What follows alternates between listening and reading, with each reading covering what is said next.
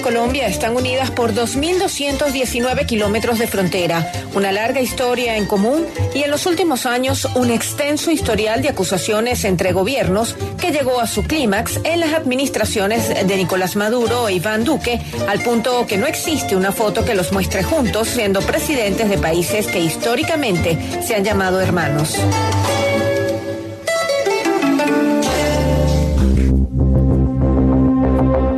La gota que derramó el vaso el 23 de febrero de 2019. Por eso he decidido romper todas las relaciones políticas y diplomáticas con el gobierno fascista de Colombia y todos sus embajadores y cónsules deben salir en 24 horas de Venezuela. Ese día se esperaba que ingresara ayuda humanitaria a Venezuela desde la frontera. En Cúcuta se organizaba un concierto y los presidentes del llamado y hoy extinto Grupo de Lima se reunían en torno al reconocimiento de Juan Guaidó como presidente interino. Se acaba de entregar la ayuda humanitaria al señor presidente encargado de Venezuela, Juan Guaidó. Exigimos que se permita su ingreso. En los años siguientes, el guion fue el mismo. Los mandatarios intercambiaban calificativos personales y acusaciones de grueso calibre. Eres el diablo, Iván Duque. Maduro es un genocida y además es un criminal de lesa humanidad. El alejamiento dañó gravemente las relaciones de socios comerciales de primer nivel y además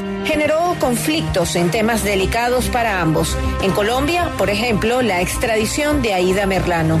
Y lo que debe ocurrir es que esa señora sea deportada a Colombia y que aquí las autoridades hagan lo que les corresponde, que es aplicarle todo el peso de la ley. Para Venezuela, la situación de los migrantes. Y se la pasan repitiendo que un millón de venezolanos se fue para Colombia. Y ustedes saben para qué sirve la repetición de todo eso? Para que Duque siga estafando a la comunidad internacional como la estafa.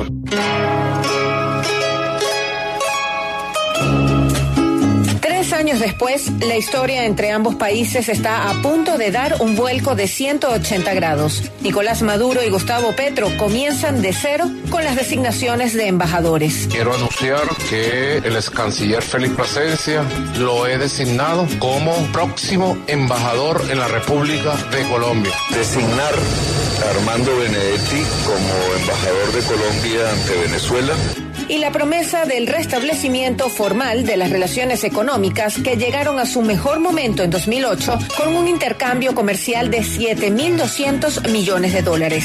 Uno de los aspectos que se espera sean abordados en esta nueva etapa bilateral es la presencia de grupos irregulares en territorio venezolano que ha sido objeto de señalamientos desde Colombia y operativos militares poco claros en Venezuela.